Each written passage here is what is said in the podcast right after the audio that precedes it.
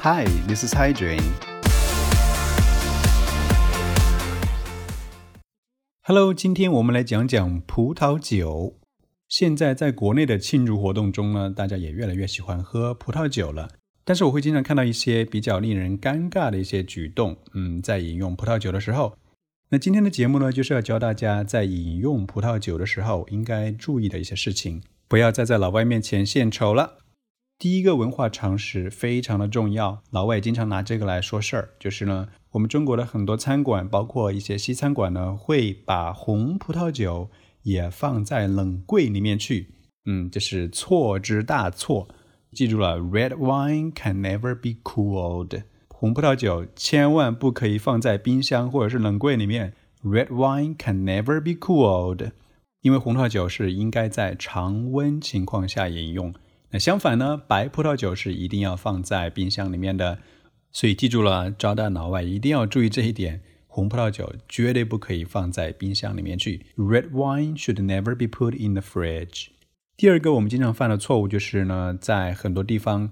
大家呃喜欢豪饮红酒，整个杯子里面全部灌满了这个红酒，然后呢来干杯，bottoms up，bottoms up，干杯！我的天，这个呢这事儿我也做过，这没办法，因为我在我老家的时候参加婚礼，另一个亲人呢就是买了非常非常贵的红酒，结果我们怎么喝的？干杯，把玻璃杯里面倒满，然后呢一饮而尽啊，边喝边流泪，这也太浪费了。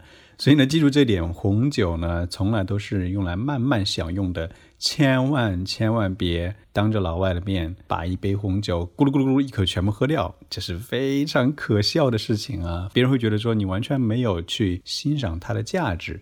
嗯，所以记住了，No bottoms up for red wine or any wine，任何的酒，任何的葡萄酒都不应该干杯。第三个文化常识是关于怎么去握你的这个酒杯的。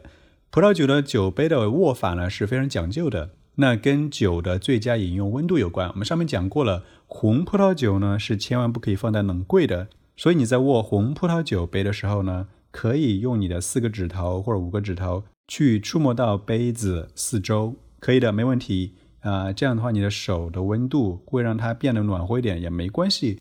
但是来了，当你在饮用白葡萄酒的时候，手一定是大拇指、中指、食指三个指头去握住那个酒杯后面的小蛮腰那里，千万不可以碰到杯身，因为你的手一碰到杯身之后的话，你的手呢会让酒的温度迅速的增加，那这是比较的不利于它的口感的。好，关于葡萄酒的最后一点，就是在很多的西餐厅里面，当你点了这个葡萄酒之后。服务员会到你面前来说：“Do you want to taste it? Do you want to taste it？” 你要先尝一尝吗？那这叫做 wine tasting。然后服务员会给你倒一点点，然后你来品尝一下。这是让我觉得非常尴尬的一件事情，因为每次基本上我的身边的朋友都是在品尝之后说：“嗯，very good。”然后我就想啊，这个有什么意义呀？那意义呢，其实是有的。餐厅让你来品尝了，不是说让你品尝这个合不合你的胃口，那它主要是让你去来鉴定一下，说这个酒有没有坏。如果这个酒一喝之后发现，嗯，味道有点变了哈，有点酸啊，啥啥的，这个时候就会体现出品尝的意义了。它就是让你去发现这个酒有没有坏而已啊，并不说我不喜欢，能不能再来一另外一种这样的请求呢？会让店家非常的为难，因为呢，这不是 wine tasting 的真正目的。我们来复习一下本期节目的重点：喝葡萄酒要注意以下四件事情。第一件，红葡萄酒永远不应该放在冰箱里去，Red wine should never be cooled。第二个，喝葡萄酒千万不可以干杯，非常的浪费。第三点，红葡萄酒的酒杯你可以手指触碰到杯身，白葡萄酒的酒杯手指绝对不可以。第四点，在很多餐馆会有 wine tasting，会让你呢先品尝那么一小口。主要是为了判断这个酒有没有坏，并不是说这个酒合不合你的胃口。